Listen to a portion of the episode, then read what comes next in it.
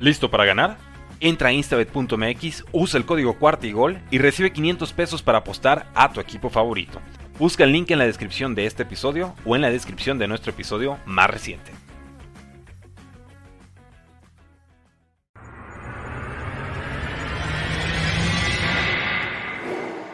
Bienvenidos a Bengals en cuarta y gol, tu podcast de Houday Nation en español dedicado 100% a los Cincinnati Bengals. Hola, ¿cómo están? Juday Nation en español, amigos de Bengals en cuarta y gol, donde los Bengals no terminan y nosotros tampoco. Muchas gracias por acompañarnos esta tarde de martes. Mi nombre es Orson G y estamos aquí muy felices, a pesar de todo, para platicar de lo acontecido el domingo pasado en Baker Stadium. Y como saben, no estoy solo. Aquí siempre hay compañía de lujo y hoy contamos con la siempre honrosa presencia de dos regios dos regios que vienen con todo el agua, ¿no? Así que presentamos primero las damas, a Pierangeli Parada, ¿cómo estás? Hola, muy bien, bien contenta de estar aquí, muy contenta a pesar de todo, muy contenta yo también. Al único, al inigualable, al indomable, el mismísimo Rodrigo Guerrero, Warrior, ¿cómo estás? Nah, bien, Orson. yo bien. Bueno, eh, dice, díselo. Yo sí molesto, yo sí molesto. Eso te iba a decir, ¿estás bien? Díselo, díselo a tu, a tu tono de voz, porque no, te oigo muy bien, pero bueno, tenemos, sí, mucho que platicar hoy, porque como lo dice el título del programa de hoy, pues la primera derrota eh, de los bengalíes creo que no la esperábamos tan temprano, no la esperábamos de esta manera, no la esperábamos con este rival. Y creo que todos, todos teníamos planteado un escenario muy distinto para, para, nuestra, para nuestro resto de domingo después del partido. Pierre, platícanos tus, tus impresiones iniciales del partido. Bueno, a diferencia de Warrior, yo te voy a decir una cosa que yo, sí, claro, no fue un buen juego. A lo mejor yo sí pensaba que no nos iba a ir tan bien precisamente por las cosas que vamos a platicar acá pero yo estoy encantada de que en el primer juego nos regalaron cuatro horas de estar viendo a mis Bengals, o sea, después de seis meses de no verlos jugar y los puedo ver cuatro horas, pues yo lo disfruté muchísimo cada segundo. Obviamente hubo, pues, ¿qué te digo? Muchísimas jugadas que tú dices, ¿really? O sea, ¿cómo es posible? Pero tiene una explicación, ¿verdad? O sea, yo creo que este juego fue un juego como de prueba un juego como de vamos a ver, como lo dijo Chad Johnson casi creo, no es como que nuestro, nuestro calentamiento y ahora sí arrancamos.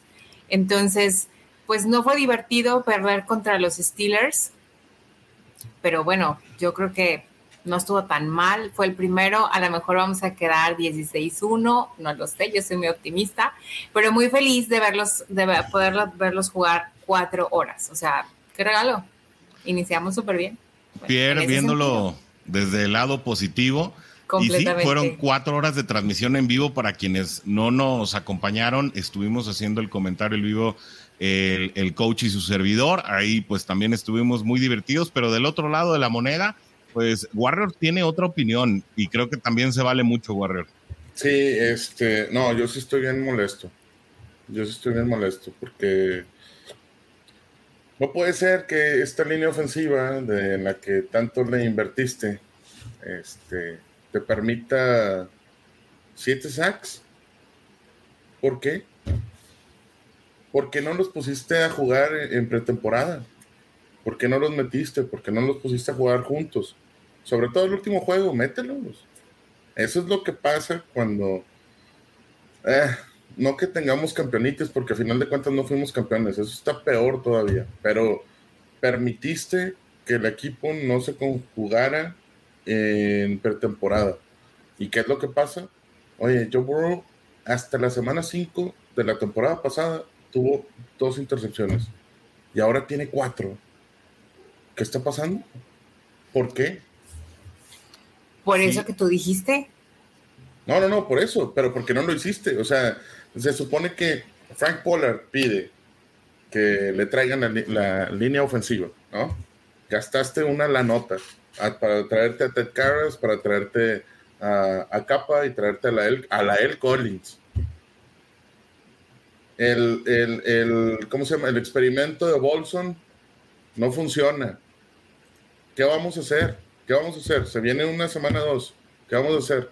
Está bien, traemos, traemos un flanecito con Dallas, ¿verdad? Con eso de que ya no está Dak Prescott. Pero de todas maneras, no podemos, no podemos ser resultadistas por el ah. próximo juego, ¿no? A ver, Warrior, tocas varios puntos, todos ellos válidos, y yo creo que mucha gente de la Juday Nation va a estar eh, de acuerdo contigo, a lo mejor en unos, a lo mejor en otros, a lo mejor en todos.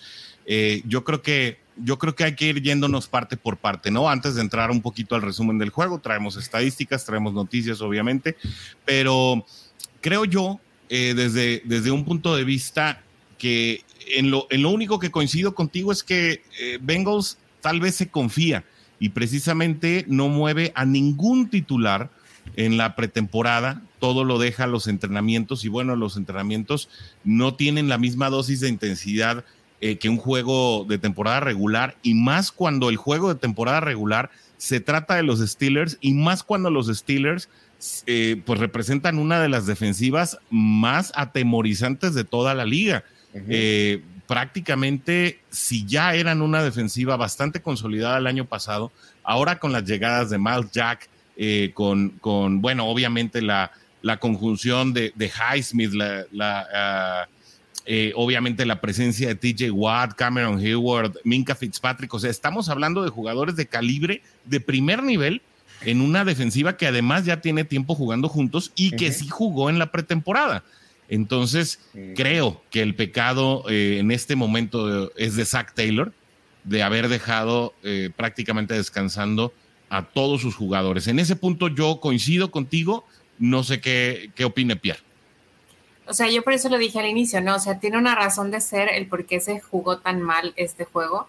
Además de que los Steelers nos dieron una masterclass de lo, una masterclass de lo que es la defensiva. O sea, la verdad es que fue buenísima su defensiva. Fue comparada con, la, con el juego de Bengals, fue así como que, bueno, nos están, ah, o sea, haciendo trizas así, pero mal, ¿no? y nos dieron unas clases realmente.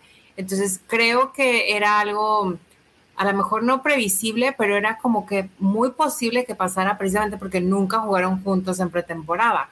Entonces es algo que se están acomodando. Tuvieron tres juegos de pretemporada para acomodarse. No los capitalizó Zach Taylor, yo creo.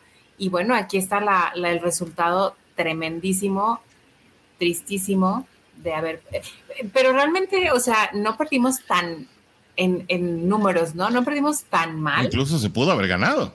O sea, eh, además se supone que pudimos haber ganado por ese touchdown que no marcaron, ¿no? O sea, y que ya todo el mundo dijo que sí fue y que sí por la patada, O por el gol de claro, No, la patada no, la patada no. O sea, no vamos a meter a Mark Pearson aquí, o sea. A los equipos de especiales. no me hablen. No, bueno, los equipos especiales también juegan. También son seres humanos. Por supuesto, pero bueno, tenemos cosas positivas del juego, este, como los récords que se rompieron, ¿verdad? O sea, eso fue bueno, fue, fue espectacular también, o sea, 59 yardas, estuvo genial. Pero sí, o sea, y, no se perdió tan mal. El problema es que jugaron terriblemente mal. Para mí sí se pierde de lo peor posible. Sí, ¿por, qué? porque no puede ser que no pudiste capitalizar un juego que lo tuviste ganado en tres ocasiones. Lo tenías para ganarlo en tres ocasiones y no lo pudiste capitalizar con el equipo que traes, con McPherson, con Chase, con Joe Mixon que no pudo penetrar, con Joe Burrow que le estuvieron interceptando a diestra y siniestra. No pudiste capitalizar con ese equipo que llegó al Super Bowl de lo que nos jactábamos contra un Kansas City, contra, contra la defensiva de Tennessee y ahora esta, esta temporada no lo pudiste hacer en el primer juego contra un Steelers que no trae eh, un gran no trae ofensiva. no trae un gran coreback. Todo esto fue gracias a la defensiva. La, la defensiva, gracias a que no entrenaste tu línea ofensiva.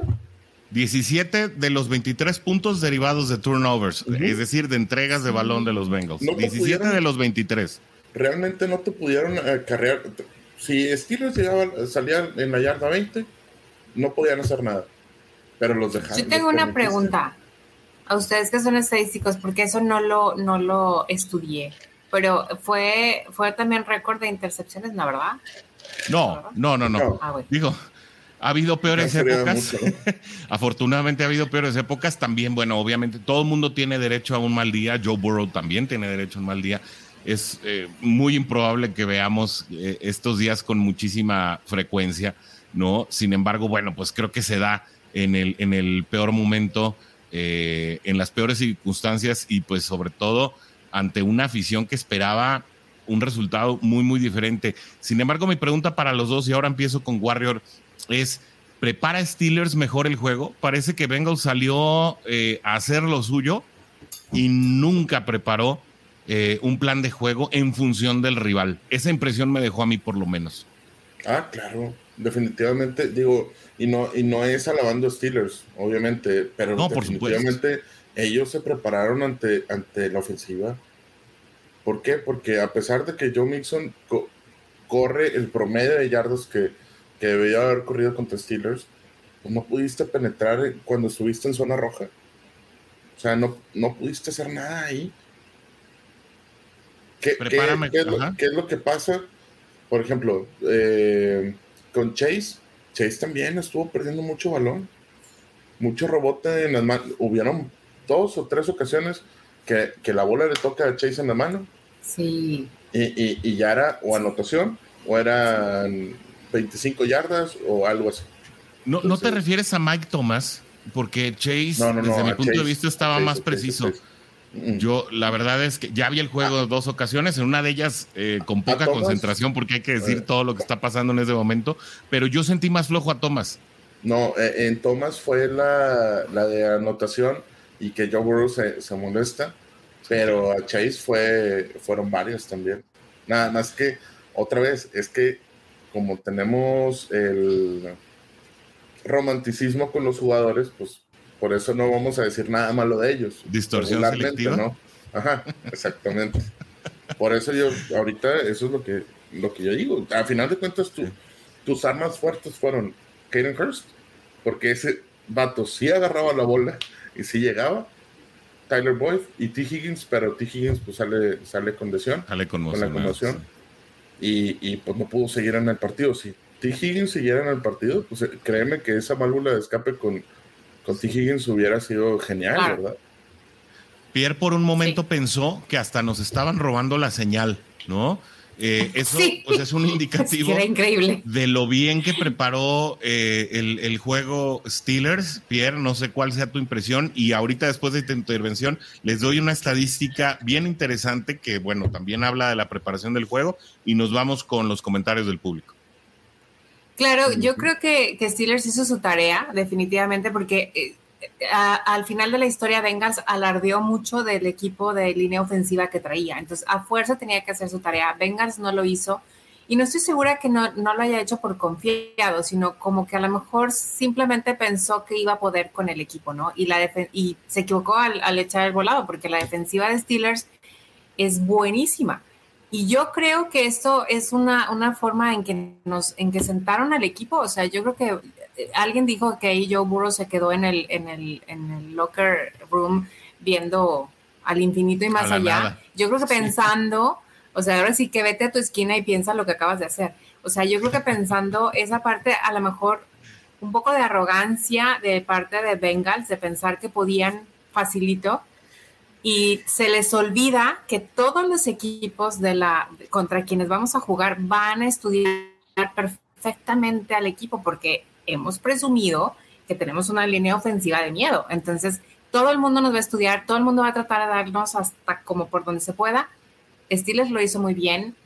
Bengals no creo que haya hecho tan bien su tarea al prepararse, definitivamente. Y como, yo lo puse, o sea.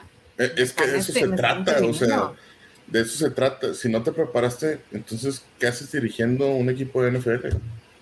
y lo que dices siempre tú, Warrior, ¿no? El rival no está manco. Sí, el rival no está manco. O sea, no, no vamos contra, contra personas que no van a atrapar la bola, ¿verdad? Que van a atrapar la bola con los pies o algo, ¿no? no ya, ya, revisando mi comentario, digo, a ver si no nos cae con la pred luego, ¿no? Pero no es un comentario peyorativo, nos referimos a que, bueno, pues el rival eh, también opera, sí, eh, el, rival también tiene jugadores profesionales y, bueno, en el papel pueden lucir más poderosos uno o el otro equipo, pero la verdad se demuestra en el terreno de juego. Y la verdad es que Steelers hizo mejor las cosas, tristemente. Creo que Bengals pecó de pensar que podía ganar el juego desde el vestidor. Perdón, Warrior, adelante. Pero, por ejemplo, digo, no, no sé si llegaron a ver el juego de anoche de Broncos contra Seattle. Un caso similar, ¿no? Lo mismo. Lo, yo veo exactamente lo mismo donde Seattle se prepara para un Russell Wilson en Denver. Exactamente lo mismo. Acá Denver pecó de, ah, traemos a Russell Wilson. Y lo mismo nosotros. Ah, traemos nueva línea ofensiva. Y no, no es así. Y la plétora de estrellas, ¿no? Que Broncos, la verdad, es uno de los equipos mejor armados de la liga, hay que reconocerlo. Obviamente, no como tal vez se armaron los Chargers o incluso los Osos, ¿eh? No hay que perder de vista los Osos porque recogiendo eh, una pieza usada de por acá, recogiendo una pieza nueva de por acá, encargando. Eh, encargando por ahí por Alibaba y que ya le llegó tarde, pero armó, armó su robot, ¿eh? Sí, sí, sí.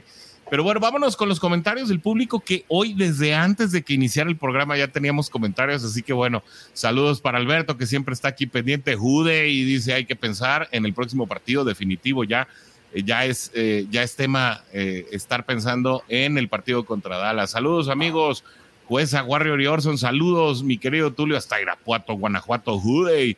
Dice Tulio también que pues le dolió el resultado, sí, la verdad es que a todos nos dolió a todos eh, sin embargo, de aquí para arriba, dice Tulio, y estamos de acuerdo, ¿no? Bueno, pues esperemos que así sea, porque Warrior trae regaño para todos.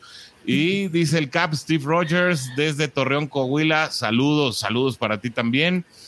Abrazo al panel de Rodrigo Santana, un abrazo para ti también, mi querido Rodrigo, qué bueno que andas por acá, qué milagroso. El Cap eh, Bengalorian nos dice, le quedó muy alta la línea a Burrow, ¿no les parece? No sé si es un tema de la altura, la verdad no creo, pero si quieres lo comentamos ahorita eh, más adelantito. Dice Rodrigo, coincido y no con Warrior, efectivamente fue una actuación desastrosa de Burrow y la línea ofensiva, pero en descargo suyo apenas fue su primer juego juntos, aún si hubiesen jugado en pretemporada, que no jugaron, eh, con el novato Bolson, enfrentarlo a Hayward, esa también fue una novatada cruel. Eh, y Burrow regresando de esa apendicitis que fue más grave de lo esperado. Él, mismo mencionó en conferencia que no, que no se sentía aún al 100 Así que bueno, pues eh, eh, son atenuantes, pero que creo no quitan lo que dice Warrior, ¿no? Ahorita te doy derecho de réplica, Warrior, aguántame. Déjame nomás acabar con los comentarios de toda la Juday Nation, que son un chorro. Eh, perdón, la culpa total es de Zach Taylor. qué curioso, no reta jugadas. Bueno, también ese es otro tema que tenemos que hablar. Decisiones, una que dijimos en la transmisión también, ese, esa patada que se pudo haber hecho en el último cuarto. perdón, también muy problemática. Eh, dice, sorpresivamente fue el pateador dos veces, bueno, ni tan sorpresivo. Ahorita te decimos qué pasó ahí. Carlos Chacón manda saludos. Eh, también Eric Edmond, saludos desde Panamá. Saludos también para ti, Eric. Eh, creo que es la primera vez que nos dicen que nos escuchan fuera de México. Un abrazo para ti. Uh, hasta al mismísimo Panamá. Y ayúdame, Warrior, con este comentario, por favor se dieron varios e-, eventos inusuales que difícilmente se conjuntan en un juego normal. Por lo tanto, pienso que es un accidente. No por eso hay que dejar de trabajar en esos puntos muy específicos. Pero viene Dallas para agarrar confianza. Es una buena bofetada de tiempo. Híjole. mi Rex Chess. Em, no, no, te oyes tú, Wilson. Que son todos tuyos, échale. Ah, este. Mira, a lo que comenta mi tocayo, híjole, es que excusas podemos sacar en Emil, ¿no? O sea, de que, ay, no, es que pobrecito Burrow traía apendicitis. Este, pues, el apendicitis fue hace dos meses. Nada más hay que recordar eso. Está bien, no se siente al 100. Si no se siente al 100, ¿qué debes de hacer? La línea ofensiva debe de estar más fuerte. ¿Para qué? Para que él tenga más tiempo. Si él lo está diciendo que no está al 100, Está bien, es razón más para cuidarlo, ¿no? Exactamente. Es una razón más para cuidarlo. Lo de Bolson, híjole, qué bueno que se da ahorita, eh, luego, luego, para que se den cuenta de, vamos a dejar de experimentar, que tampoco yo no entiendo el experimento de lanzarle a Pirine. ¿Por qué le estás lanzando la bola a Pirine? Se lo ganan por patas y se lo ganan por altura. De todas maneras, nunca pudiste concretar con él. No entiendo por qué lo hiciste. Ahí, mencionaba el coach en la transmisión Warrior que cuando ven que la cobertura es hombre-hombre, normalmente te vas con corredor porque eh, te lo llevas por piernas. Sin embargo, desgraciadamente, eh, como tú bien lo apuntas, pues Perrine no se llevó por piernas absolutamente nadie, eh, porque la cobertura era de un backer, pero pues resulta que el backer nunca, eh, nunca se dio en la cobertura, ¿no? Entonces, pues básicamente, esa fue la justificación que dio el coach, a quien le mandamos un fuerte abrazo. de los comentarios, Pierre, no sé si tienes alguna réplica también. Bueno, yo no creo que, sea, o sea, que ya se vaya Zack Taylor. Alguien puso ahí ya, fuera Zack Taylor, que se vaya. este, Ay, no, por favor, no, no. No creo que sea el momento de decir eso. Creo, así como dice Warrior, ¿no? O sea, justificaciones hay muchas, pero yo no creería que son justificaciones. Yo realmente creería que son factos. O sea, eso llevaron a que el juego fuera como es. O sea, la gente no jugó en pretemporada, este chico viene con su apendicitis y todavía está medio, medio ahí doloroso. Entonces, claro, fueron malas decisiones que se tomaron en pretemporada que vienen a dar este resultante. No creo que sea realmente así como una justificación. Sin embargo, sí creo que durante el juego se tomaron ciertas decisiones que hubieran sido mejores en otro momento, pero también creo que eso mismo estaba pasando el año pasado, si se acuerdan, en los primeros juegos.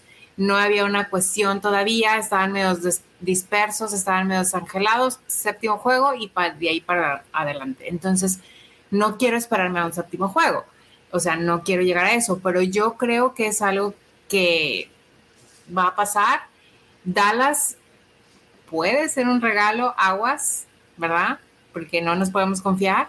Sin Dak pero, Prescott, pero híjole. No, pues igual están diciendo que viene Jimmy, Jimmy G, a lo mejor llega, quién sabe, no sé, no sé si va a ser para esta semana o para la siguiente, ¿no? Pero.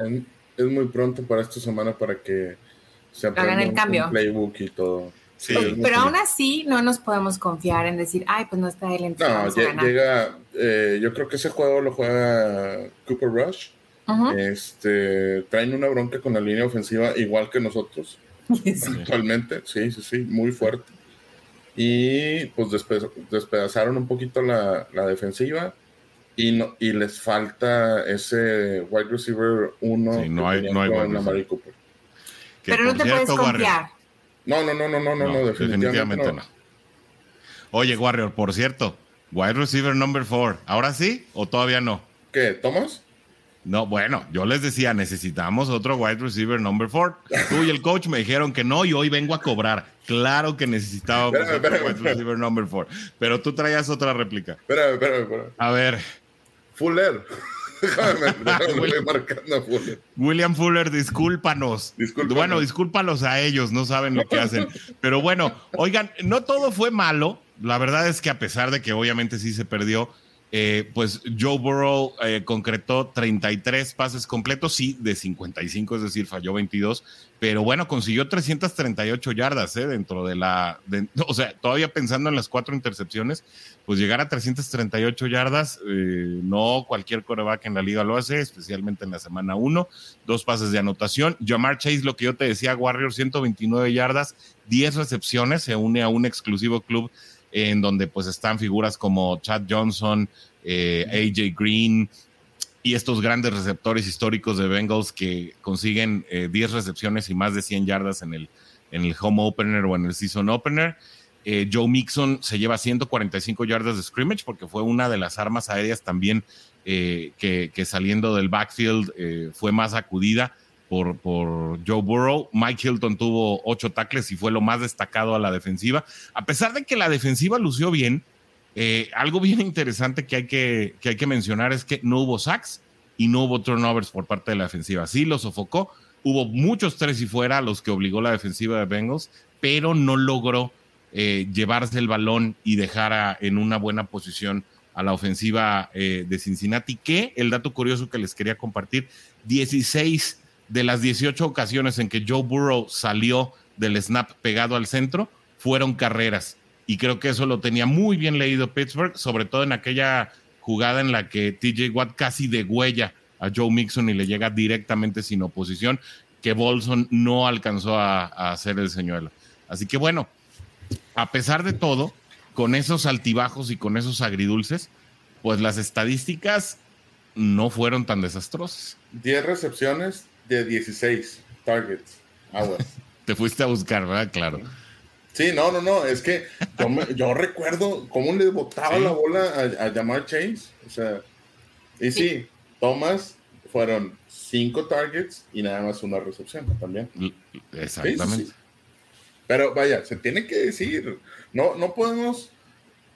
No quiero, no quiero pintarles las cosas bonitas así con florecitas. no todo es color de rosa. Hoy se pierde. Vaya, este domingo se perdió es un partido difícil porque te debiste haber preparado. Es un partido que cuenta mucho porque es divisional. Entonces, para poder llegar a ser o por poder pasar y, ganar la división, pues tienes que ganar este tipo de partidos para empezar. Es muy importante. Es un partido, o más bien, era un partido muy importante. Espero que venga un balde de agua fría para que se despabilen y ya se pongan a jalar como se debe. Sí, necesita ser un Ubicatex, ¿no? Eh, adelante, Pierre, ¿cómo vieron a la defensiva? Bueno, la verdad es que yo creo que eso fue lo que nos ayudó más, porque hizo, o sea, si no, yo creo que sí hubiera llegado mucho más Steelers y nos hubiera ganado por más puntos. Creo que nuestra defensiva, igual que el año pasado, sigue siendo nuestro punto fuerte, nuestra, nuestra forma en defendernos y de no perder dramáticamente con números exageradamente feos. Entonces, creo que la defensiva sigue siendo nuestro fuerte y eso es de agradecer, ¿no? Creo que ellos sí se prepararon un poco más que, que en general, entonces creo que esa parte del cocheo en defensa estuvo bien y, y nos hizo pues un favor, ¿no? Definitivamente. Warrior, eh, pues buena actuación de la defensiva, pero no lograron turnovers. Eh, creo que no, me la, me la debe el coach. Eh, un recuperado. Creo que la historia hubiera cambiado mucho, ¿no?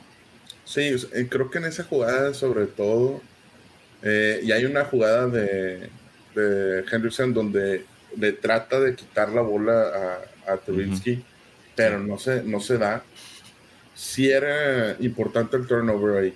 Eh, en cualquier situación del partido. Creo que eh, hubiera generado, eh, perdido un, un, levantamiento de ánimo en el equipo para poder eh, seguir atacando, ¿no? Un, brote de confianza. Un cambio de momentum, ¿no? Sí, sí, sí, sí. Entrar en el momentum. Y pues digo nada más ahí para dejar los stats de mi queridísimo Jesse Bates, pues tuvo una asistencia y una teclea.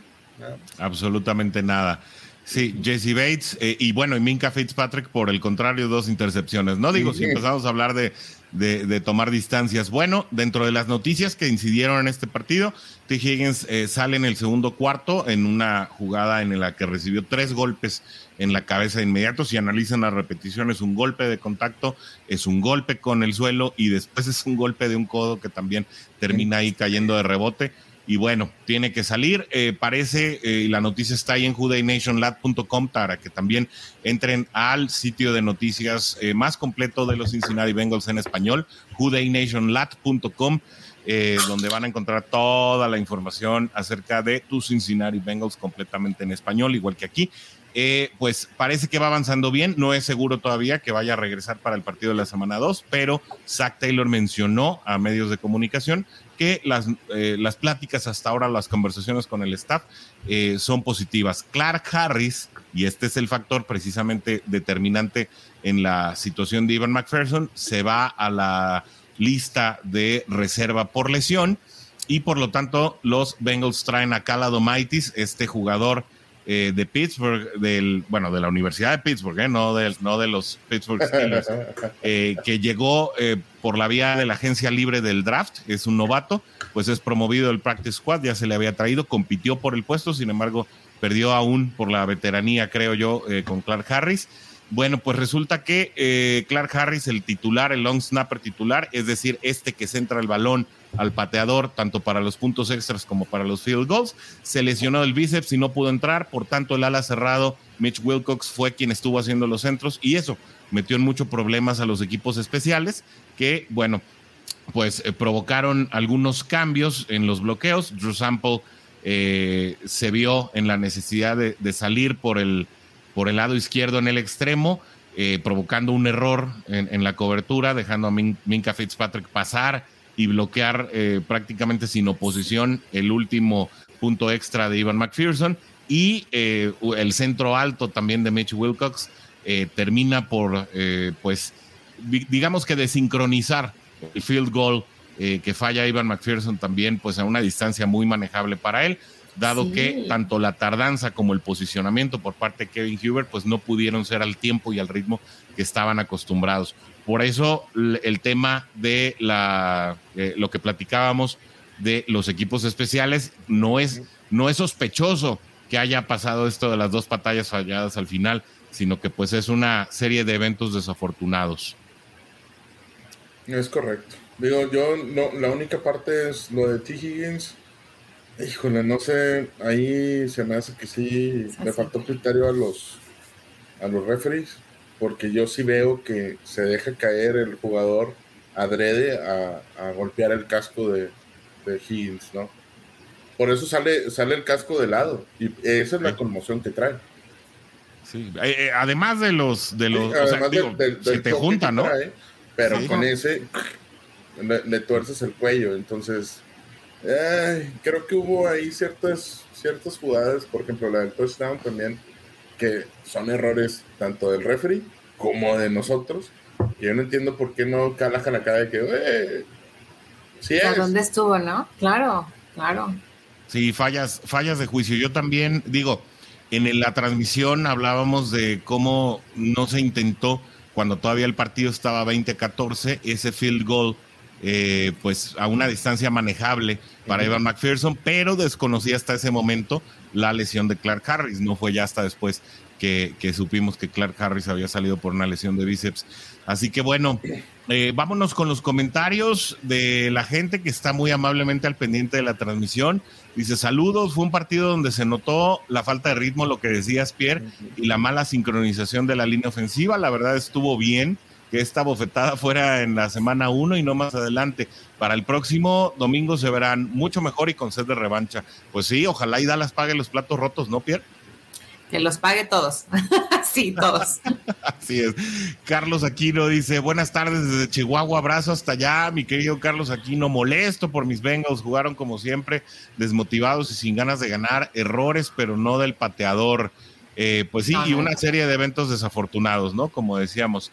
Eric Edmonds nos dice, si necesitas de otro eh, wide receiver, ¿dónde está el tape? Pues yo, hay opciones todavía disponibles, ¿no? ¿Qué, qué, qué, qué dices? A ver, échale, ándale, ¿Qué? No, Ándale, ahí está. ¿Dónde está el tape del cuarto wide receiver? Pues ah, vamos por el de William Fuller. Ahí sigue todavía este, comiendo doritos ahí en su casa.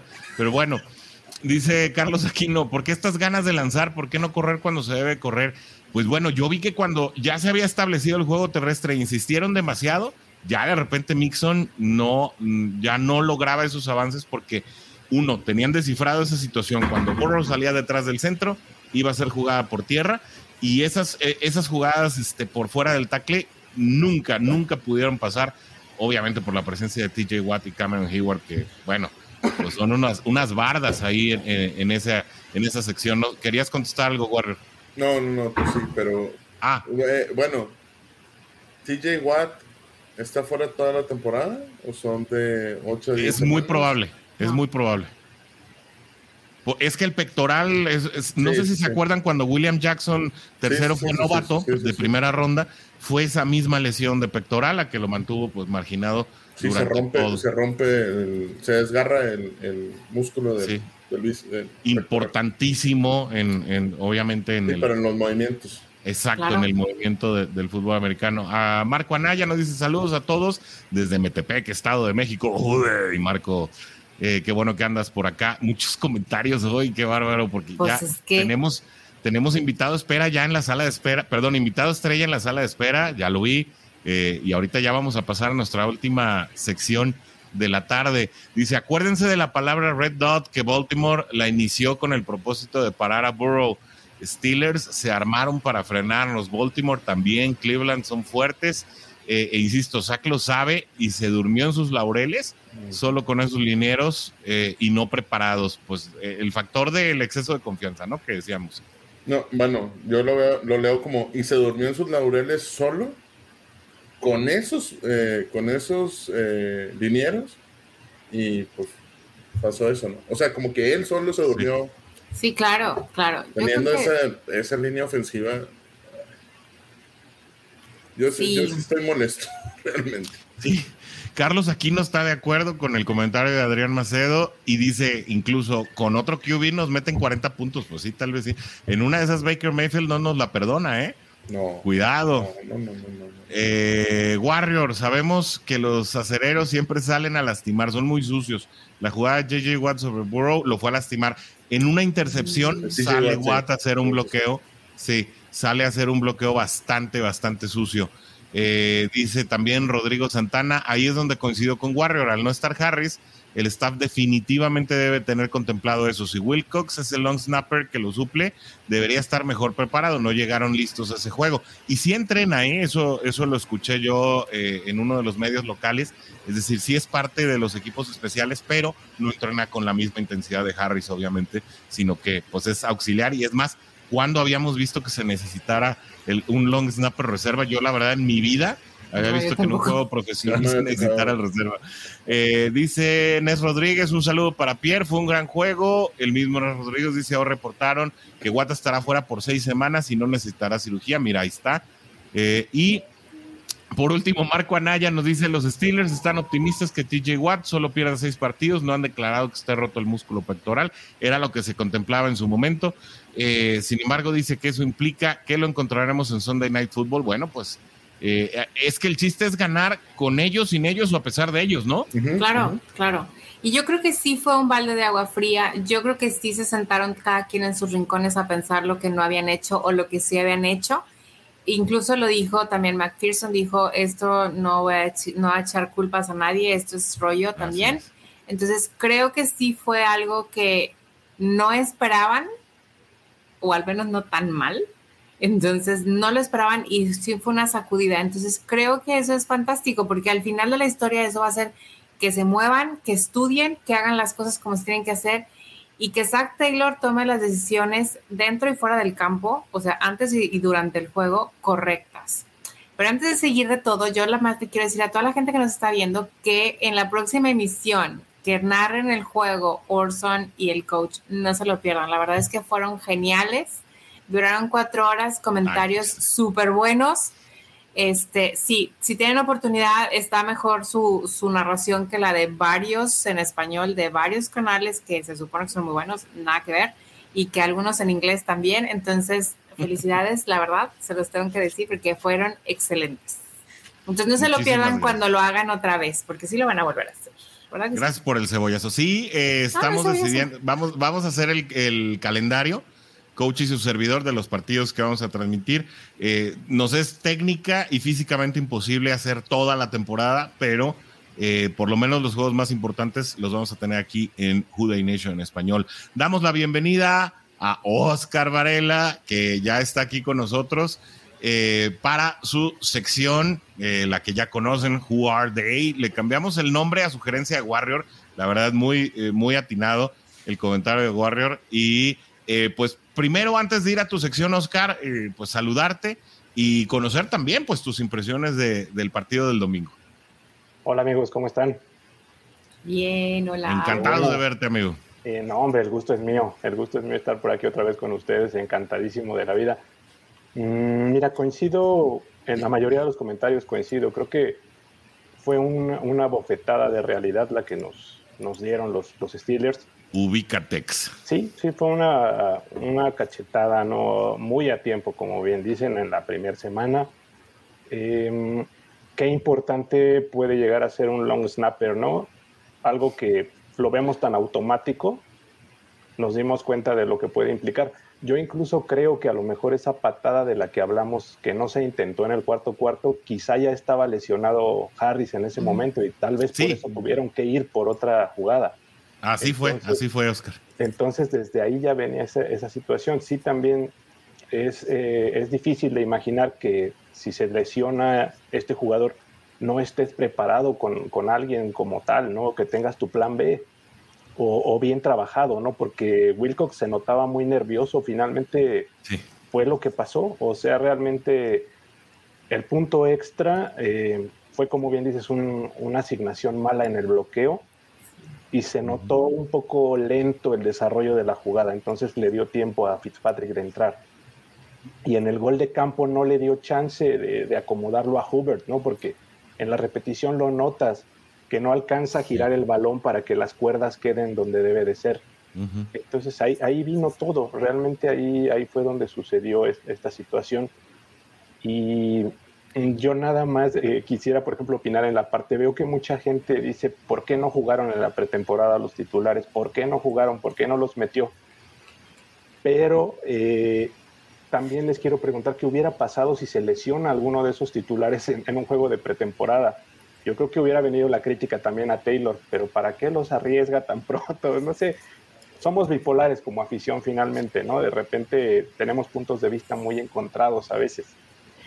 Pues a lo mejor son situaciones circunstanciales, pero hay que aprender de, la, de la historia, ¿no? Y yo creo que la lección que le queda a Zach Taylor en este momento es por lo menos mételos en el juego 3.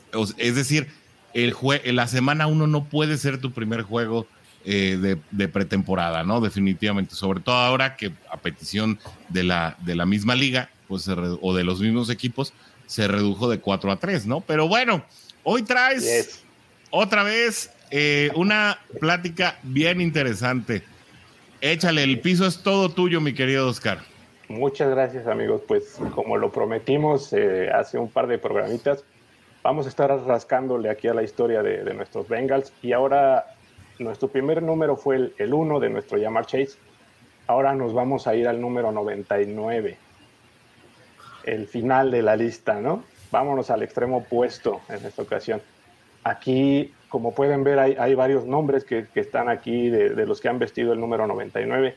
Yo les tengo la lista completita de toda la historia de cuántos han vestido el número y cómo se llaman. A ver si, si la Juday Nation se acuerda de alguno de ellos, a ver si aquí en los comentarios nos ponen algún nombre que, les venga a la mente.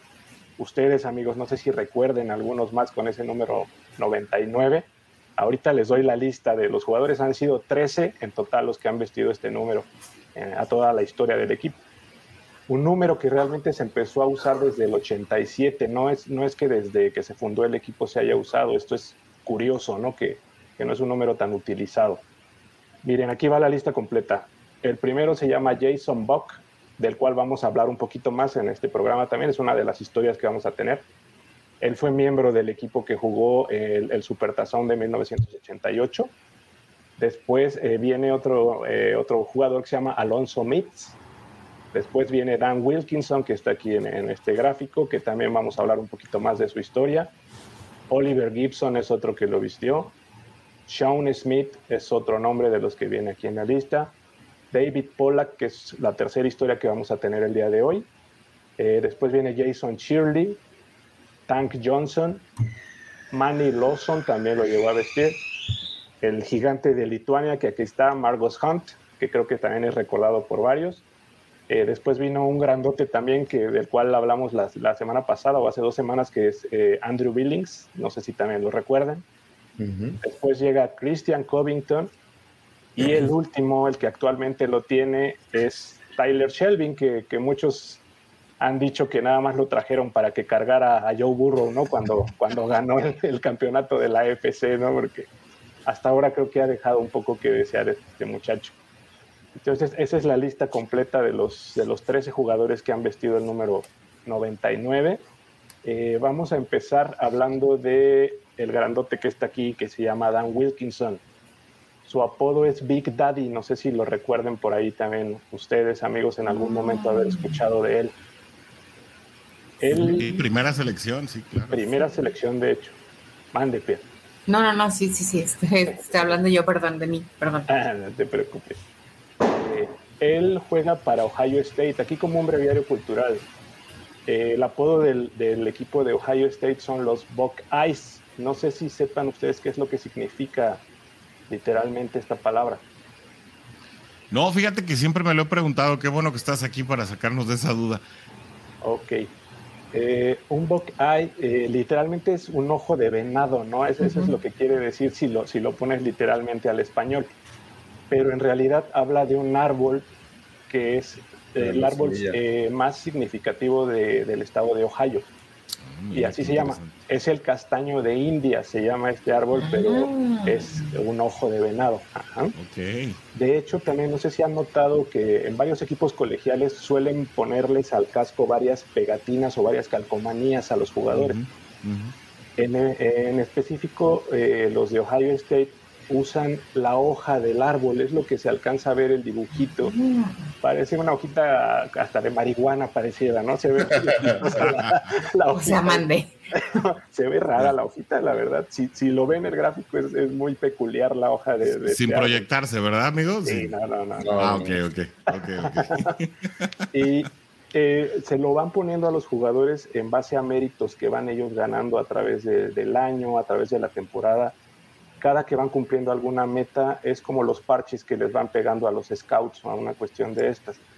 Ohio State tiene esas hojitas, los Bulldogs de Georgia tienen unos huesitos, eh, Clemson me parece que es el que tiene unas huellitas, son diferentes formas. Entonces, esta parte es como breviario cultural también de, para hablar sobre Ohio State y lo que significa esta parte de un, de un Buckeye. Yo, yo, nada más veo, Oscar, que, que Big Daddy se le queda viendo feo a Warriors. Sí, ese es él, ese es él. una, mirada peculiar el muchacho. mejor, mejor, mejor vámonos con el que sigue. Ok, les cuento un poquito rápido de Wilkinson, nada más, amigo, para que sepan. Como bien dices, primera ronda. queda viendo feo.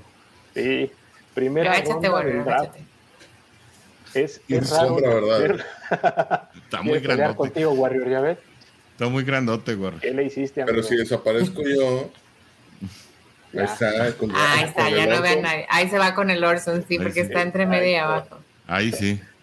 Vamos con Wilkinson. Les dije que si el apodo es Big Daddy, ¿cierto? ¿Saben de dónde viene el apodo? Pues me imagino de su tamaño, ¿no? Ok, va por ahí, mira. Eh, él eh, jugaba en, una, en la secundaria. Eh, él nace en Dayton, Ohio, muy cerca de ahí de Cincinnati. Y estudia en una secundaria que se llama Dunbar.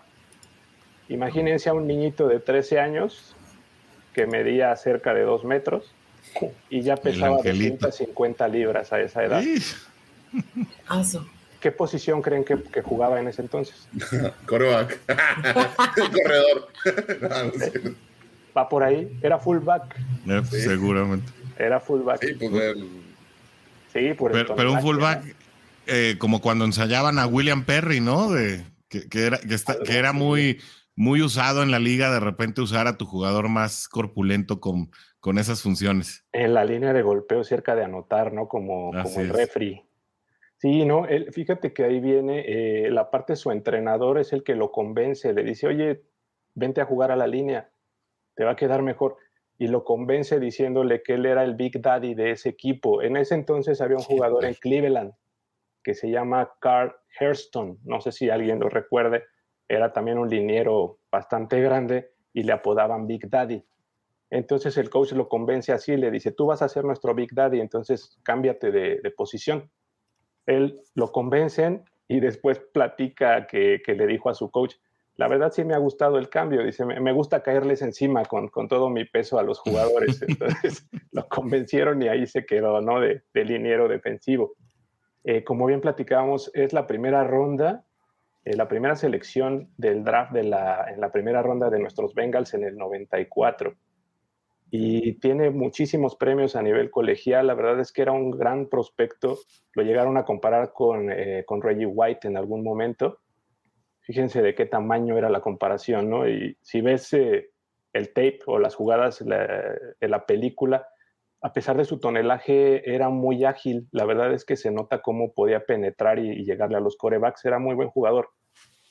Lamentablemente, mm, eh, creo que fue demasiado el, el hype que provocó y dentro de Bengals nunca cumplió con las expectativas. Es el jugador de los que vamos a hablar, es el que duró más tiempo en la NFL, duró 13 temporadas jugando y sin embargo nunca cumplió las expectativas de lo que se esperaba, nunca dio el realmente el ancho de lo que la gente deseaba. Juega hasta el 97 con Bengals y luego le ponen algo que ya conocemos, amigo, le dieron su, su franchise tag y así como Bates dijo, no, yo no quiero nada de eso, ¿no? Y se enojó, se enojó bastante y fue cambiado a Washington. Cuando viene esta situación, incluso insulta a la ciudad de Cincinnati y llama a la, gente racista y engreída. Entonces, sí fue una situación bastante fuerte en su momento. Se va a Washington, juega por ahí unas temporadas más, después se va a Detroit y termina su carrera con Miami. El dato más interesante, por ejemplo, que, noté con él y que se me hizo padre compartirles, es que en el 94, en el juego final en casa, él decide cederle su lugar como titular a nuestro Trim Comrade para que juegue mm. su último partido como local en Cincinnati. Ese fue un gran gesto que tuvo este muchachote que, que pues nunca cumplió las expectativas realmente de, lamentablemente, lo que ha pasado con nuestras primeras rondas en algunas ocasiones, ¿no? Así es, un legendario Timmy Cromray. Y bueno, ¿qué, otros datos nos traes? A ver, ¿de, quién más traes en la chistera? La siguiente imagen, amigo, es del buen David Pollack por ahí que nos habías puesto. Este muchacho es una historia de esas que te rompen el corazón, chavos, les advierto. Tráiganse los Kleenex. Tráiganse los Kleenex. Bueno, eh, mira, él nace en New Jersey, desde muy pequeño se dedica al, fútbol americano, se dedica al básquetbol y a la lucha, y comienza a destacar como jugador. Él jugó con Georgia, y nuestro coach Marvin Lewis tenía un romance con los jugadores de Georgia. No sé si recuerden que en su era reclutó a muchísimos jugadores de esa universidad. Entre ellos AJ Green. AJ Green, estuvo Gino Atkins, obviamente, Robert Gathers, eh, Odell Turman, que también por ahí este, aparece. Muchos Bulldogs, sí. muchísimos. Entonces, él, él llega a la liga y es linebacker, amigos. Es raro ver a un linebacker con el 99, ¿verdad? Sí. Es extraño, ok. Él jugaba con el número 47 en la Universidad de Georgia y cuenta que cuando llega a Cincinnati, llega a su loque nivel 99, ¿no? Y se queda así como que, ¿qué onda con esto, no? Platica con Marvin Lewis y Marvin Lewis le da la razón de por qué le da el número 99. No sé si recuerden que en algún momento Lewis entrenó a Steelers en una parte. Fue coordinador defensivo, tuvo un lazo por ahí con Steelers. Ah, yo recordaba con Ravens, pero no con Steelers. Con Ravens y hubo una pequeña época, me parece, con Steelers. No sé si recuerdan a un número 99 de Steelers, también grandote, así como del tipo de Harrison. Ah, no, Harrison era 92, sí. Sí, a uno más mm. por ahí también de esos grandotes, fuertes también, golpeadores, recios. Me estoy queriendo acordar, pero también estoy tratando de olvidar a los Steelers. Kissel. Kissel, no, va, por ahí con el, el, apellido es parecido, con K también. pues échale, échale. Levon Kirkland. Ah, bueno, también otra pesadilla, sí, claro. Levon Kirkland era el 99, entonces él le dice, por eso te estoy dando este número, porque me recuerdas en tu forma de juego a, a Levon Kirkland. Le dice, entonces quédate con ese número. Él decide pues quedarse ahí, comienza a jugar únicamente, interviene en la temporada del 2005. En ese mismo draft él es la primera ronda, la segunda ronda es otro linebacker que se llama Odell Torman y la tercera ronda se llama Chris Henry. Los tres jugadores tuvieron finales muy dramáticos en la liga, los tres. Algo raro, no sé, de esas coincidencias que tienen nuestros Bengals. Es lo que le pasa en su segunda temporada en el 2006. Tiene una jugada de carrera contra Cleveland con un corredor que se llama Robin Drunks, no sé si también por ahí lo, recuerden en esa época. él. Corre, él llega a querer taclearlo y, baja la cabeza además. Entonces el golpe con el casco le rompe una vértebra, literalmente se rompe el cuello. Entonces queda mal tendido en el, terreno de juego, entran a, a recogerlo, se lo llevan y pues ese es el final de su carrera. Realmente ya no volvió a jugar después de esa jugada este chico. Tenía un futuro muy, muy brillante. Eh, vi por ahí alguna entrevista que le hicieron recientemente. Él ahora se dedica a estar en ESPN como comentarista y como analista, pero del fútbol colegial. Afortunadamente no tuvo secuelas de parálisis, ninguna de estas cuestiones, y pudo salir bien librado. En la entrevista, fíjate que él menciona que está muy decepcionado de no haber podido darle a la ciudad de Cincinnati lo que esperaban de él. Él dice, gastaron una primera ronda, invirtieron mucho dinero en mí y desgraciadamente no pude cristalizar los sueños que ellos tenían conmigo. Entonces es, un gran ser humano, la verdad es que si por ahí buscan alguna entrevista lo, lo pueden checar tiene un par de, de estas eh, asociaciones, de estas eh, de beneficencia que hacen una fundación, perfecto amigo, en donde ellos se dedican a ayudar a niños en, eh, desfavorecidos a darles buena alimentación, a cuidarlos, que tengan educación, toda esta parte. Incluso en esa entrevista hay una parte donde se ve que él va al hospital de los niños ahí en Cincinnati y él todavía lleva su aparato ortopédico, que es una cosa grandota que le pusieron en el cuello aquí, se llama Halo, y lleva sostenida la cabeza literal con, con ese aparato, y todavía dice, yo soy afortunado porque yo en, un, en unos cuantos meses me van a quitar esto y voy a poder hacer mi vida normal. pero hay muchos niños aquí, muchas personas que van a vivir literalmente atados a una cama por muchos años. Entonces él realmente dentro de lo que le pasa, es una persona muy agradecida, un, ser humano bastante grande. Y muy padre, por ahí si encuentran la historia, búsquenlo, se lo recomiendo, es otro gran ser humano y, lamentablemente pues se quedó ahí esa historia, ¿no? Ni, hablar. Eh, despedimos a Pierre, pero los invitamos para que terminando este programa se pasen ahí con Football Girls porque va a estar precisamente dando eh, pues la, cara por los Bengals en el análisis de la semana 1. Gracias. Nos vemos la siguiente semana. Gracias. Buena semana, Pierre. Nos vemos. Cuídate mucho, Pierre. Bye. Muy bien. Y, creo que te falta uno, ¿no? Vámonos por el último, amigos. La última historia del día de hoy. ya con menos lágrimas. Esta está un poquito más tranquila. Y, está padre, la verdad es que es una historia padre, el final es muy padre, la verdad. El, tercer jugador se llama Jason Buck. Él forma parte del equipo que llegó al Super Bowl en el 88, de nuestros queridos Vengas de aquella época, del Boomer, de Comray, de Antonio Muñoz, de James Brooks, de tantos y tantos jugadores que, que nos dieron esa alegría enorme en su momento. Él eh, nace en un lugar muy chiquito que se llama Lake Moses, en el estado de Washington. Él, el, comienzo de su historia es un poquito también triste con algunas situaciones, pero es de gran superación. Sus papás tenían una granja y por problemas económicos pierden esta granja. Él comenta que llegaron a dormir abajo de un camión, así literal, con la paja ahí para poder tener en dónde dormir, porque no tenían ni siquiera dónde vivir. Eh, sus papás se divorcian y él eh, comienza a, refugiarse en el fútbol americano con su hermano que tenía en ese entonces que se llama Sid.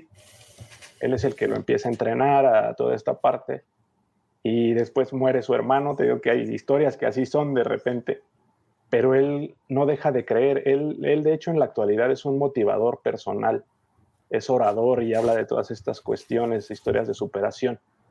Eh, a base de muchísimo esfuerzo, él logra llegar a la Universidad de Brigham Young y él es drafteado en, en, el 86, en el 87 es drafteado. Ahí hay una coincidencia con, con David Pollack. Es drafteado igual que él, ronda número uno en el lugar 17, literal. Los dos es, es la misma ronda y el, la misma selección. Eh, él sí, son, son datos curiosos, ¿no? Que por ahí se van entrelazando con, con los jugadores. Así es él llega, eh, no sé si recuerden que hay una, justo antes de esa temporada del Super Bowl, hay una huelga en el 87. Sí, claro, pues Boomer, uno de los precursores, sí. Exactamente. Él llega en esa época, entonces es lo que dice, imagínate, yo apenas estaba empezando a jugar, literal, y al segundo o tercer partido está ya la huelga, ¿no? Entonces sí fue un, golpe también muy fuerte. Él comenta también en una entrevista que, que, en ese momento los jugadores se sintieron pues traicionados, se sentían solos porque los dueños estaban abogando obviamente por su, por su causa y ellos como jugadores por la suya. Entonces después de este receso, Bengals termina muy mal esa temporada, amigos, termina con cuatro ganados nada más. Y sucede algo como lo que sucedió en este Super Bowl al que acabamos de llegar. Inmediatamente al año siguiente viene la vuelta de hoja totalmente, ¿no? El de arriba abajo se cambia la situación. Con White que arma este gran equipo. Fíjate que él cuenta que, que, a pesar de todo él no era de los favoritos de Sam White. Sí, dice que tuvo muchos eh, problemitas por ahí con él y con su, con su coach de línea. No se llevaban muy bien y a pesar de todo eh, está muy agradecido de haber jugado con, con, Cincinnati. Llegan a ese Super Bowl del 88, sabemos lo que pasó con, con, los 49ers, con Montana. Él dice que está convencido de que Bengals era mejor equipo que, que San Francisco en ese momento y que si volvieran a jugar el Super Bowl de 10 veces, la, 8 veces la hubiera ganado Bengals. Así de convencido está. Y sin embargo, pues sabemos cómo es la liga, ¿no? Sabemos que pequeños detallitos te hacen una diferencia enorme. Él eh, termina de jugar con Bengals eh, y después viene la parte final de su, de su historia. Se va a Redskins, igual que el Big Daddy, después se va a Washington, pero él tiene un final muy feliz. Él juega el Super Bowl del 93, es el Super Bowl número 26 y en el Redskins le gana a los Bills de Buffalo 37 a 24. Commanders. Commanders. Ah, perdón, en ese entonces. Bueno, pero en ese entonces ya Citando el pasado, todavía podemos no decir. No, no, vayan a banear. Sí, no, no, no. otra vez. Perdón. Disculpen, es porque anteriormente sucedió. Sí, no tenemos nada contra los mancos ni contra los nativos originarios. Exactamente, nada. Y pues él termina así su historia, amigos. Es un final feliz, o sea, llega, llega a su objetivo de ganar un Super Bowl, algo que pues muchos se han quedado ahí en la orilla y nunca lo, lo han podido este, pues, realizar. Después del fútbol americano, como les digo, se dedica a ser orador, motivacional y algunas otras cuestiones de este tipo. Incluso fue copropietario ay, bueno, muchísimas gracias, muchísimas gracias. estudio y estudio y más estudio, ¿eh? no, se crean que todo es de memoria porque está muy canijo esto. y después de eso, eh, es copropietario de un equipo de la Arena Fútbol de esa liga, no sé si también por ahí la recuerden que en algún momento existió o existe, ya no, ya no recuerdo si existe todavía. El equipo se llama el Utah Blaze. Y pues así es como concluimos esta emisión de, de los Who Are They, de esta esta semana, amigos. Oye, qué interesante. Muy bien, Oscar, pues muy nutrido, porque además traías mucho.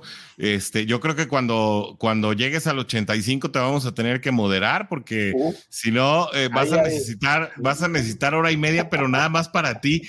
¿no? Entonces ya te, abrimos el programa y nos vamos, ¿no? Este, te, puedes aventar, Sí, te puedes aventar uno como esos, los de para de sufrir, así a medianoche, y ahí te la llevas, ¿no? No, no te creas. Oye, dice, dice David Pollack, eh, perdón, dice Rodrigo Santana. David Pollack era un prometedor jugador eh, desde que estaba en Georgia, esa lesión con Cleveland acabó con su carrera, una lástima. Saludos, al buen Oscar, dice Carlos Chacón, pues también tu sección arrancando muchos comentarios. Dice Big Daddy, David Klinger y Kijana Carter, prometedor, eh, primeras rondas, pésimas, sí. esa, esa época de David Shula que se caracterizó por tener muy mal, bueno, y Bruce Cosley también, que tuvieron muy malas Y Lebo, ¿no? También por ahí. Sí, Dick Lebo también. Eh, que ya bueno, después terminó como coordinador ahí en la casa de enfrente, eh, pero bueno. Eh, recuerdo que festejé esa primera anotación de Kijana Carr contra New Orleans, creo que de 40 yardas, estamos hablando de 1996. ¿Sí? dice Marvin Coach estuvo en el 92 como coach de linebackers, mira ahí tele. ahí es donde viene lo de Kirkland. exactamente. Eh, dice Marco Anaya, felicidades Oscar, eres una biblioteca. Gracias, gracias, gracias. Y el buen Tulio dice, y gracias Oscar. y mi querido Tulio. Y bueno, pues... Y sí sabes que acabaron con la carrera de alguien más, ¿verdad? A ver, a ver, ¿cómo? Acabaron con la carrera de alguien más. Échale, Warrior. A ver, con la carrera del coach. Que esta ah. semana perdió contra su Warrior de Oro en el Fantasy. ¿En serio?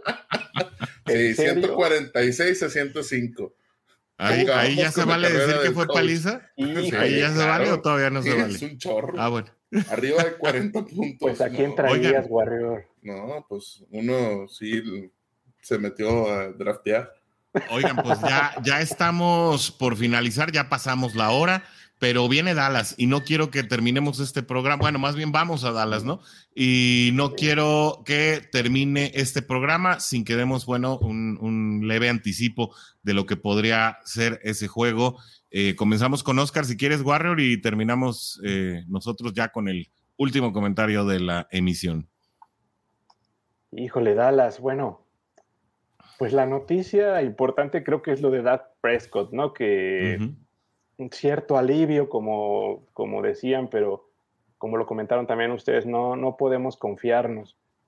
Mm, yo creo que el equipo tiene con qué regresar de, de esta exhibición que dio en la semana 1. Confío en que hayan visto el, el, el tape, ¿no? la filmación y, ver dónde están los errores muy puntuales que, que se tuvieron eh, las líneas ofensivas muy similares en su momento. Creo que también Dallas está sufriendo mucho con, con, la línea, como bien lo apuntaron ustedes, amigos. Creo que la defensiva va a volver a sostenernos en esa parte y esperemos que ahora sí provoque esa parte que faltó, como bien decían, los turnovers y los sacks. Creo que si la línea sigue demostrando lo que mostró en este partido, estamos del otro lado y Joe Burrow creo que debe de irse asentando un poco más junto con la línea. Yo lo notaba nervioso, la verdad es que había veces que se veía que le daban nervios, creo, o sea, cuando, cuando venían la carga de los Steelers, algo raro en él, pero se veía, creo que hasta cierto punto nervioso y desconfiado de repente.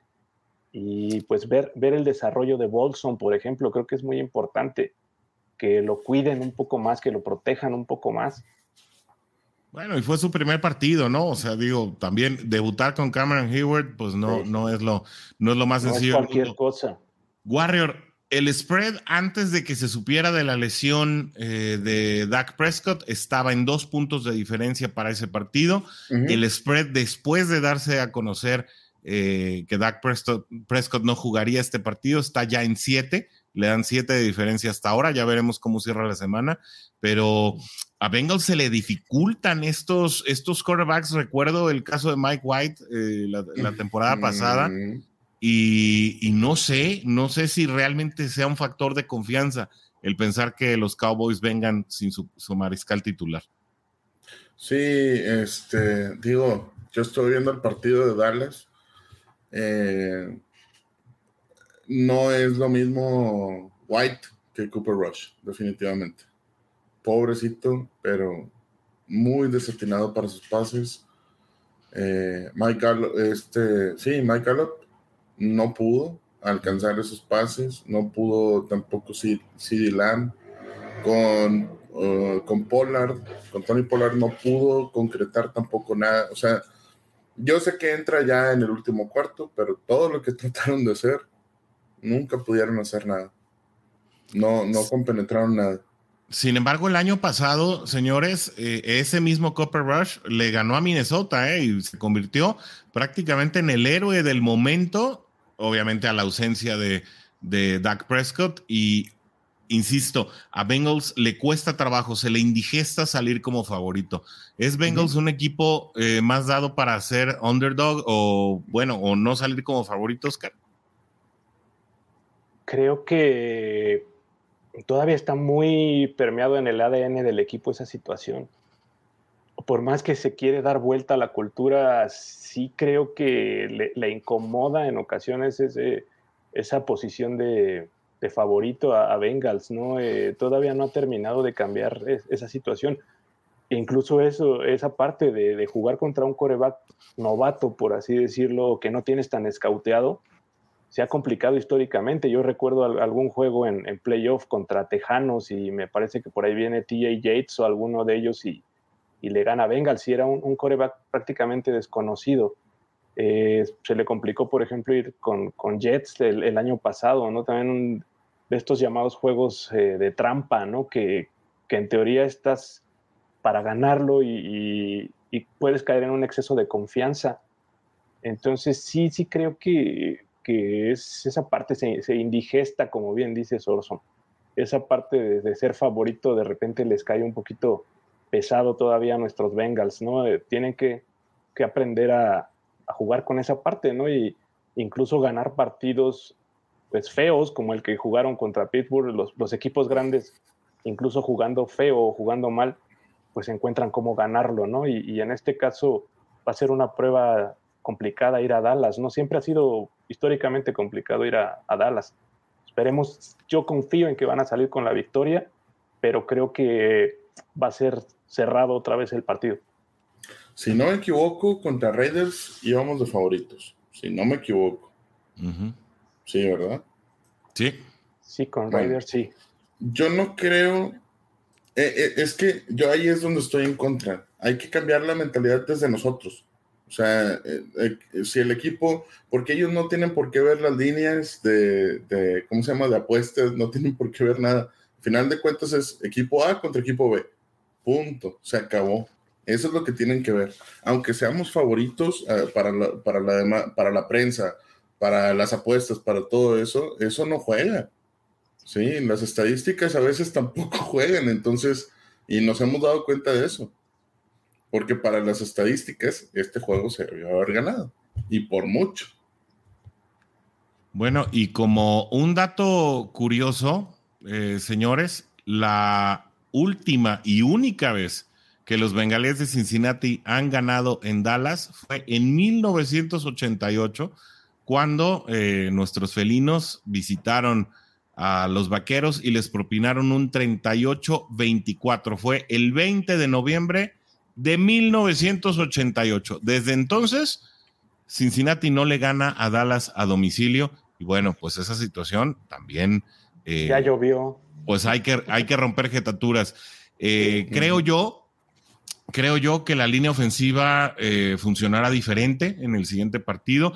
Decías, Warrior, y yo creo que con este tema terminamos la emisión de hoy que el experimento de Cordell Bolson debe terminar. Yo estoy en contra. Yo creo que el experimento de Cordell Bolson todavía le queda mucho que escribir y que precisamente por la manera en que se desarrolló como colegial, eh, es, un, es un jugador que suele aprender de sus errores y no los comete dos veces. Em, obviamente creo que la prueba va a ser mucho más fácil con una línea defensiva de Dallas que además estará diezmada. También la línea ofensiva estará diezmada, el centro será reserva, eh, de manera que pues no anticipo un día de campo, no, no quiero que los Bengals vuelvan a, pensar que pueden salir desde el vestidor. Sin embargo, pues creo que eh, este partido del domingo será una oportunidad para poder romper esa jetatura de, de, muchos años sin ganar en Dallas y también pues de, nivelar por lo menos la marca al uno a uno. Pronósticos, ahora sí, para el partido del domingo, Oscar. Uy, Dios. De esa no te salvas, esa es ya, ya estamos en temporada regular y el programa así se acaba. A ver, vámonos con un 24-17, favor Vengas mira, cubre el spread, eh, Oscar, siete puntos. Échale. Ah, bueno, bueno, no, no, no, no. El spread ahorita ya está en, menos ocho. ¿Ya está en ocho? Ah, yo cuando lo vi estaba en siete. Y, y ahorita el over está en 43. Bueno, oye, pues para quienes, para quienes nos vean, porque ya está programada la publicación desde hace rato. Eh, mañana en la mañana sale la publicación del spread, eh, pues ni modo, va a salir en siete. No, está bien, como quiera. Digo, es algo que se tabula y que se va moviendo. Claro. En algunos lugares va a estar en 7, en algunos lugares va a estar en 8. Normal. Pero a ver, Warrior, este... anticipate. Híjole. No quiero, no quiero decir nada. No, en serio, no, no, no, no, no. O sea, yo espero, y, y, y no es nada en contra de Joe Burrow, pero eh, el que se haya quedado así viendo al infinito en el y que digan, ah, oye, no, es que mira, sí le pudo. Pues no me demuestres a mí que te puede, que, que también la temporada pasada lo dije, ¿no? A mí no me demuestres que te puede, este, quedándote sentado viendo al infinito cuatro horas, ¿verdad? Pues ponte a jalar y demuéstralo en el siguiente partido. Punto. Es la mejor manera de, de, demostrarlo. Así como te acuerdas que creo que fue después del juego de Jets, que sale eh, Nixon. Van a pedir disculpas. Nixon, Boyd, eh, Boyd, y Yusoma, ¿verdad? Ajá, van a pedir ajá. disculpas. No salgas a pedir disculpas. Eh, ¿Sabes qué? La regamos, el siguiente partido lo vamos a ganar. O, o, o sale y demuestra, ¿no? Y que es cuando va en contra Baltimore y gana en 41 días, ¿verdad? Golpe Pero, de autoridad sobre la mesa. Este, entonces, creo que eso es lo más importante. ¿Cómo, cómo salgas al siguiente partido? Ahorita, por eso a mí no me gustaría dar un, un, un este, un pronóstico porque lo tengo que dar porque es que en la casa son puros vaqueros y me van a me van a linchar. Saludos a la familia Guerrero hasta allá, hasta todos, Monterrey, Nuevo cariño, León. Monterrey. Qué bueno que ya está Este- lloviendo porque te va a llover, Guerrero. Yo siento que va a ser un partido con muchas anotaciones por parte de los Bengals y muy pocas anotaciones por parte de Dallas. Pero mm, me gusta para que Bengals se vaya un 35-13, una cosa así. Ok, muy, muy, muy mucho más dominante. fuerte. Muy dominante. Ok. Ujú. ¿Por qué? Bueno. Por el juego este anterior y ahorita tienes que agarrar confianza en este próximo partido. Ujú. Y lo más importante, si no ganas este partido, te vas 0-2 y Dallas también se va 0-2. Entonces va a ser un partido complicado, ¿eh? Sí. No es, no es así tan flancito. Y viene el pero- viajecito a Jets después, ¿no? Luego van a Nueva York, si no me equivoco, también otro lugar que les cuesta históricamente ir a jugar también, También. a los Bengals. Bueno, yo sin tanto rollo les doy mi pronóstico. Yo creo que Bengals gana este partido 27 a 19. No tan abierto como, como lo dice Warrior. Creo que con un poco más de puntos de los que menciona Oscar. Eh, creo yo que Bengals será capaz de anotar en tres ocasiones de seis y un par de goles de campo y serán cuatro goles de campo y un touchdown los que conforman el marcador de Dallas, ya lo veremos. Eh, ya va a haber long snapper, así que eh, pues esperemos Sí, que no haya problemas, Ah, por favor. que no haya problemas con las, con las patadas. Últimos comentarios, ya para despedirnos. Dice Eric Edmonds, eh, muchas, muy buena la historia, gracias y bendiciones. Pues obviamente ese comentario va con dedicatoria para el buen Oscar. Dice Adrián Macedo, podemos eh, contra Dallas, Jude, claro que sí, Jude y Adrián. Y dice Marco Anaya, en la temporada pasada los Bengals se enfrentaron a un quarterback suplente, Mike White, lo que ya hablábamos. Eh, sabemos el resultado, el quarterback de Dallas será Cooper Rush. Cincinnati es favorito ahora, confío en un resultado positivo para nuestra causa. Ojalá así sea.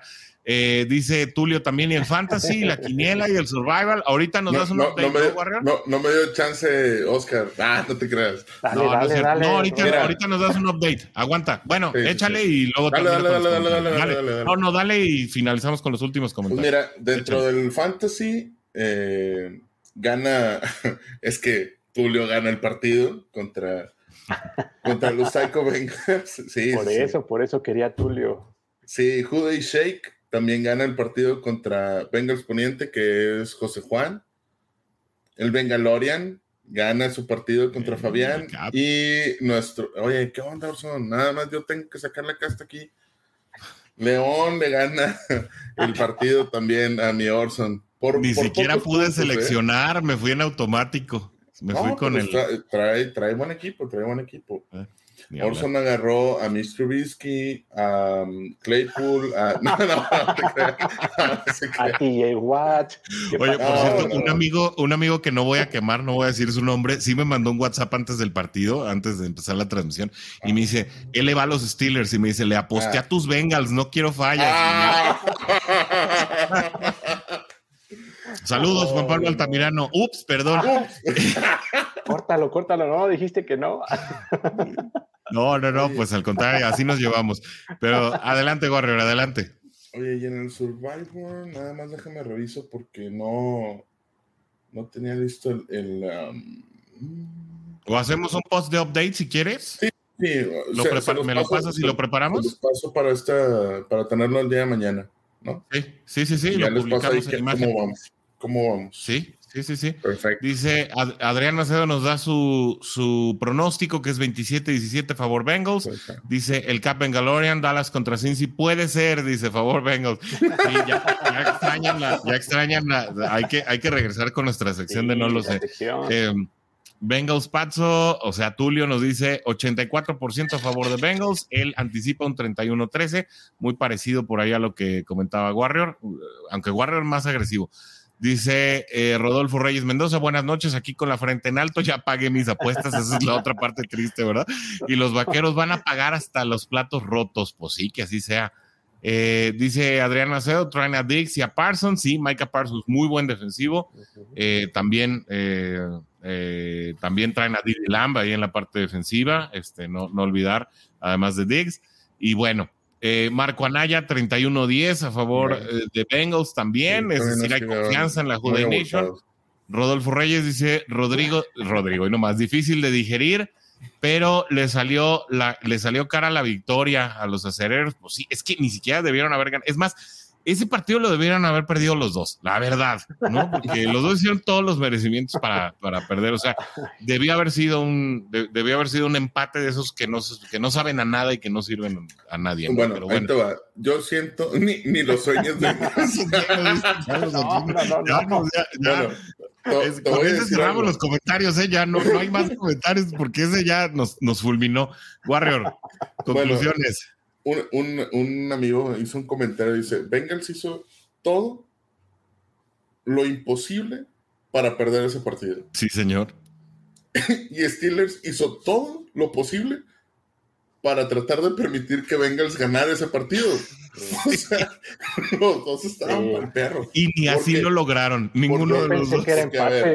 yo, sinceramente veía el empate. así lo dijimos en la transmisión, que eso se iba a empate. Sí. Sí, era posible que el empate, pero. Eh, Ay, ay, ay, Chihuahua. Pues con eso nos despedimos. Good Day Nation, muchas gracias por soportarnos. 83, ya ahora 84 minutos de su día. Gracias a los que nos acompañaron de principio a fin. Antes de irnos, les pedimos, déjenos su like o un corazoncito, todo menos eh, la reacción ahí de me enoja porque no sé quién la dejó. A lo mejor era un fan de los Steelers y no le gustaron los comentarios, pero ayúdenos con sus reacciones para que eh, también los algoritmos nos pongan eh, más arriba. Agradecemos por primera vez en la transmisión del domingo llegamos a mil eh, visitas a la transmisión, tanto en las plataformas de YouTube de, y, Facebook conjuntas. Así que muchas gracias por su confianza. Obviamente estaremos transmitiendo más partidos. Le mandamos un saludo al coach que estará en la próxima transmisión en vivo también. Y eh, pues si me lo permiten mis compañeros que están aquí en la pantalla, nos vamos a despedir pues de la manera en que acostumbramos a hacerlo la manera en que nos gusta y como, como decían en uno de los comentarios, em, pues eh, perdimos, pero nos vamos con la, fuerte, con la frente en alto, ¿no? Con nuestro tradicional grito de guerra, el que nos caracteriza, el que nos sabe y el que nos saca una sonrisa, nuestro único y tradicional. Gracias por acompañarnos en el programa de hoy. No olvides sintonizarnos el próximo martes a las 7 de la tarde.